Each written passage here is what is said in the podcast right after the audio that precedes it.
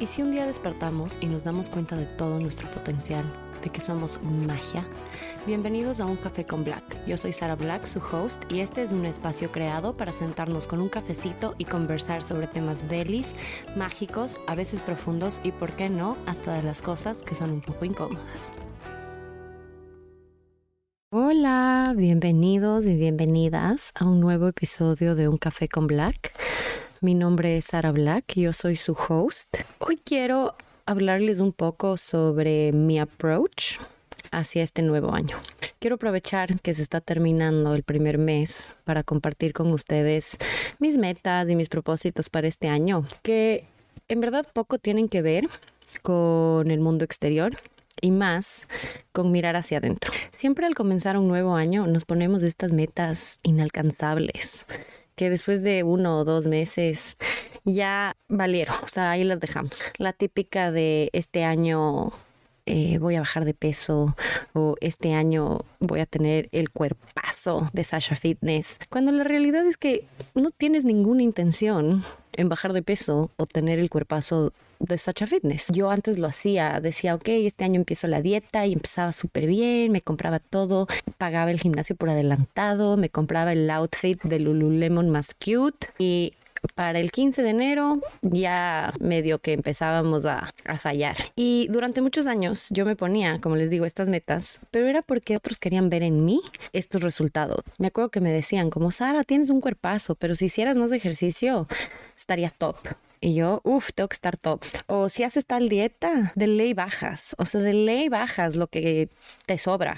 Y yo, les decía caso, pero en realidad ninguno de estos propósitos resonaban conmigo. Los ponía en mi lista como para quedar bien, entre comillas, con los demás, pero no ponía nada para quedar bien conmigo. Desde este punto fue que este año decidí hacerlo diferente. Me puse metas más realistas que en mi mente y en mi corazón se sienten bien y se sienten alineadas. Y se las quiero compartir por si alguna de estas les resuena, las tomen y lo que no, déjenlo ir. Lo primero que hice fue escoger una palabra que va a ser como el main character, el personaje principal de este año. La palabra que yo escogí es fluir y esto se lo aprendí a nuestra querida Meg Markle en su nuevo documental que sacaron en Netflix. Ella dice que ella todos los años escoge una palabra y trata de que todo su año se guíe bajo esa palabra. Y me encantó esto. Entonces dije, lo voy a hacer. Suena como algo que, que puedes aplicarlo en tu día a día. Escogí fluir porque en el pasado es algo que me ha costado muchísimo, dejar que las cosas fluyan a su ritmo y a su tiempo. Pero, ¿cómo fluyo? Si en el pasado me ha costado tanto, ¿cómo hago para que ahora ya no me cueste? Y la forma en la que decidí que lo voy a hacer es todos los meses voy a escoger una palabra que me lleve más hacia fluir o que me permita más fluir. Es decir, si mi 2023 es equivalente a fluir, entonces mi enero, mi febrero, mi marzo van a ser como mini palabras que me lleven a esta meta. En enero escogí la palabra sincronía. Quise empezar a sentirme sincronizada con mi cuerpo, con mi espíritu, con mi salud mental, mis relaciones de familia, de amistades. Quise sentir esa sincronía de que todo lo que me pasa no es casualidad, sino es porque yo estoy atrayendo todo lo que me pasa, todas las conversaciones que tengo. Como cuando éramos niños y jugábamos con estos walkie-talkies que teníamos que todos ponernos en el mismo canal y el que no estuviera en el mismo canal no podía comunicarse. Me acuerdo que con mis primos les decíamos así a los otros niños que se pusieran en el canal 3 y nosotros estábamos como en el 2, así hablando de otras cosas y, y nos matábamos de la risa porque ellos no nos podían entender. Así exactamente, eso fue lo que quise este primer mes. Entonces, ¿qué pasó? Que empecé a valorar muchísimo más cada conversación que tenía, empecé a valorar mucho más cada oportunidad que se me ha presentado este mes, porque sé que no es coincidencia, sino son conversaciones, son personas, relaciones, situaciones, oportunidades que están diseñadas para mí. Y eso en verdad que te hace ver el mundo como de otra forma. Todavía no escojo mi palabra para febrero. Tengo algunos días todavía. Eh, tengo algunas en mente, pero estoy esperando a ver cuál en verdad se siente bien. Ese es uno de mis, de mis propósitos. Todos los meses escoger una palabra que me lleve más o que me acerque más a fluir. Otra de mis metas para este año es todos los días hacer algo que me incomode un poquito. Y en verdad estoy hablando de las pequeñeces que nosotros mismos nos ponemos. Por ejemplo, hablar en stories. Esto es algo que a mí me incomodaba como no tienen una idea. Y empecé a hacerlo a diario. Dije un story diario donde yo salgo hablando de lo que sea y sí, fue súper incómodo. Los primeros dos o tres días me acuerdo que veía los stories una y otra vez, una y otra vez. Y me daba como, como ansiedad, no sé, raro. Pero ya, al cuarto, quinto día, uff, una experta y ahora la man se puede, le pueden dar su propio talk show en los stories que ya no me incomoda. Ya expandí mi zona de confort y este es un término que le aprendí a, a Isa García. El no, no tienes que salir de tu zona de confort, más bien porque no la expandes un poquito cada día y así hasta que tu zona de confort sea infinita. Y me encantó eso, resonó mucho conmigo porque la idea de salir de la zona de confort causa mucha ansiedad, la verdad. O sea, dices, uff, qué miedo. No, aquí estoy rico, aquí estoy cómodo. Pero ¿por qué más bien donde estoy rico y estoy cómodo, no le expando un poquito más? Y ella decía que es como estar en tu sala y expandirle un metro más todos los días de tu sala. Mi tercer propósito es escuchar más a mi cuerpo, para saber qué es lo que necesita en verdad. Como les comenté hace un rato, en años anteriores me ponía estas metas locas de bajar 20 libras antes del verano y llegaba mayo y yo, uff, voy a hacer la dieta de la piña y el atún y voy a bajar de una. y no es así. Así que dije, a ver, ¿qué quiero yo, Sara, en verdad? ¿En verdad quiero bajar de peso? Y la respuesta fue no. No me interesa el número que está en la balanza. Lo que quiero es estar cómoda en mi propia piel, es poderme poner el bikini y sentirme wow. Y descubrí que eso viene desde el amor propio y no desde cuánto pesas. Y cuando, obviamente, esto me hizo clic, que ustedes me dirán, ay, Sara, obvio, o sea, te puedes poner el bikini cuando tú quieras. Sí, pero tenemos estos bloqueos mentales que no nos dejan. Entonces, cuando ya esto me hizo clic, dije, ok, me voy a sentar y literalmente le voy a preguntar a mi cuerpo, ¿Qué necesitas para sentirte cómodo? ¿Qué necesitas para sentirte bien? Y les juro que las respuestas llegan.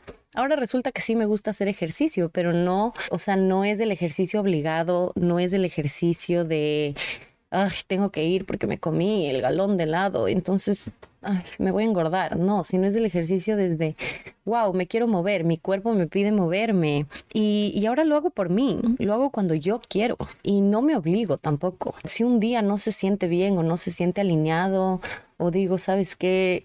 Hoy no tengo ganas, solo quiero estar en mi casa o quiero descansar. Está bien, permítete, permítete como ir viviendo el proceso del cambio, porque cuando pones la intención de hacer ejercicio porque lo disfrutas y te gusta, entonces ya no se vuelve un castigo. Lo mismo con la comida, el alcohol, todo lo que tiene que ver relacionado con tu cuerpo. Y un ejemplo que me acaba de pasar fue la semana pasada que publiqué el primer episodio estaba súper emocionada y en la emoción del momento dije, ay, me voy a servir una copa de vino para celebrar. Era un lunes, no tenía en verdad ganas de tomarme un vino, pero fue como un instinto. Y apenas fui como a agarrar la botella, mi cuerpo me dijo como, eh, ¿estás segura? Y me quedé pensando y dije, uff, a ver, ¿sí quiero la copa de vino?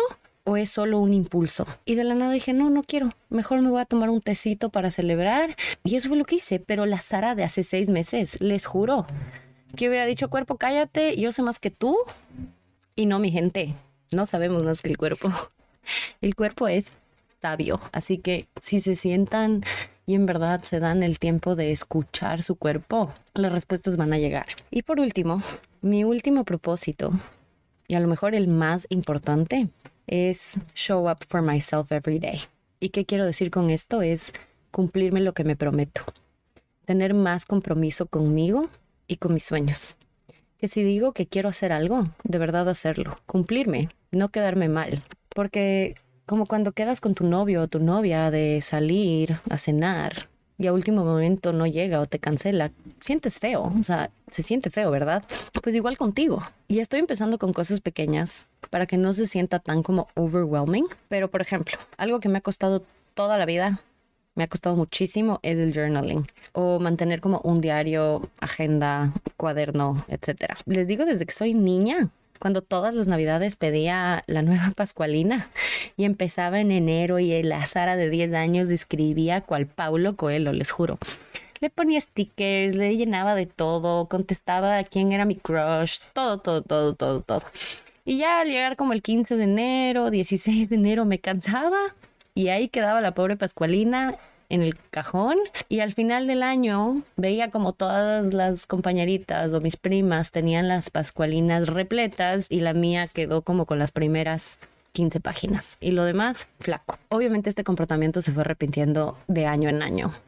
Y habían años que ya ni intentaba hacer journaling o agenda o ponerme como un cronograma, nada. Este año decidí que eso va a cambiar, que me voy a regalar a mí misma 10 minutos todas las mañanas para escribir tres páginas no negociables. No importa si estoy chuchaki, si no dormí, si el insomnio, si no estoy en mi casa, si me olvidé el journal. No importa. Tres páginas mínimo. Y cuando me da pereza, lo primero que pienso es, Sara, te lo prometiste, no te puedes fallar. Si no te cumples tú, ¿cómo esperas que te cumplan los demás. Y ese rato dejo lo que estoy haciendo o me levanto de la cama, agarro mi journal y empiezo a escribir. Y a escribir lo que sea, lo que se me venga a la mente. Los primeros días me costaba un montón y literal escribía como no sé qué escribir, no sé qué escribir, no sé qué escribir durante tres planas, o sea, tres páginas, hasta que eventualmente las ideas empiezan a fluir y ahora lo hago todas las mañanas y me encanta. Y hasta he encontrado como respuestas a, cosas que, por ejemplo, de qué voy a hablar el segundo episodio del podcast y decía no sé de qué hablar, hasta que me llegó el tema y dije, ay, sí, ¿por qué no comparto esto? Entonces, en verdad, sí, sí sirve. Este solo es mi ejemplo de las cosas que yo estoy haciendo este año para llegar a ser, así sea 1% mejor versión de mí misma. Así que ahora te reto a ti, encontrar eso que te haga cumplir contigo y que te cueste un poco para que el resultado sea tres veces más gratificante. El año nuevo hay quienes lo ven como un cliché, pero es un cliché por una razón. El típico que te dicen, ay, no necesitas que sea primero de enero para empezar con hacer algo. Y sí, Obviamente no necesitas que sea primero de enero para empezar a hacer algo, pero sí tenemos que aceptar que en enero se siente como esta energía colectiva de nuevos comienzos y que, o sea, si te subes como en esa ola and you surf that wave, está súper rico empezar porque tienes como la energía y el apoyo de, un montón de gente que, que, está en las mismas que tú. Les invito a que hagan algo que les incomode, a que se comprometan en algo chiquito con ustedes mismos todos los días para que vean que, que sí tienen como compromiso y sí tienen palabra. Así que espero que estos nuevos métodos que yo estoy aplicando en mi vida les sirva apliquen lo que les resuene, como les dije, lo que no, déjenlo ir. Si no, busquen los métodos que se acomoden y que se sientan alineados contigo en el ahora, no con el tú del pasado ni tampoco con el que quieres llegar a ser en el futuro, contigo hoy, que se siente bien. Y está bien también permitirte evolucionar y que tus métodos y tus metas evolucionen contigo. Acuérdense, no hay reglas. Lo importante es sernos fiel a nosotros mismos. Así que quiero acabar el podcast con una pregunta y los que quieran contestar la pregunta pueden pasarse por los comments del post que voy a poner sobre el podcast o me pueden mandar por DM si no lo quieren hacer público. Y tenemos una conversación chévere, ¿ya? Entonces, la pregunta es la siguiente. ¿Qué comentario o palabras cambiaron el rumbo de tu vida? Wow, esta pregunta. Bueno, obviamente un montón, pero ahorita lo que se me viene a la mente fue este Halloween que pasó. Yo me disfracé de hada y me fui a una fiesta donde no conocía a nadie. Y estaba yendo al baño y le pegué a un chico con mis alas. Y le dije, oh my God, I'm so sorry. Y me dijo, never apologize for spreading your wings. Y fue algo que yo sé que él como que me decía en plan jaja porque estaba de, de hada, pero me llegó mucho, me llegó mucho porque yo siempre he sido la persona que se disculpa por todo, como, ay, perdón que te moleste, perdón que te diga, perdón. Y ese, desde ese día dejé de pedir perdón por ser yo misma. Así que sí, definitivamente ese fue un comentario de alguien que, que cambió el rumbo de mi vida. Así que cuéntenme ustedes, ¿qué comentarios o palabras cambiaron el rumbo de tu vida? Se los dejo de tarea. Y bueno, no se olviden de pasarse por mi Instagram a darme sus respuestas. Es Sara Isabel Black. Y gracias por estar aquí. Un episodio más. Y nos vemos la próxima. Bye.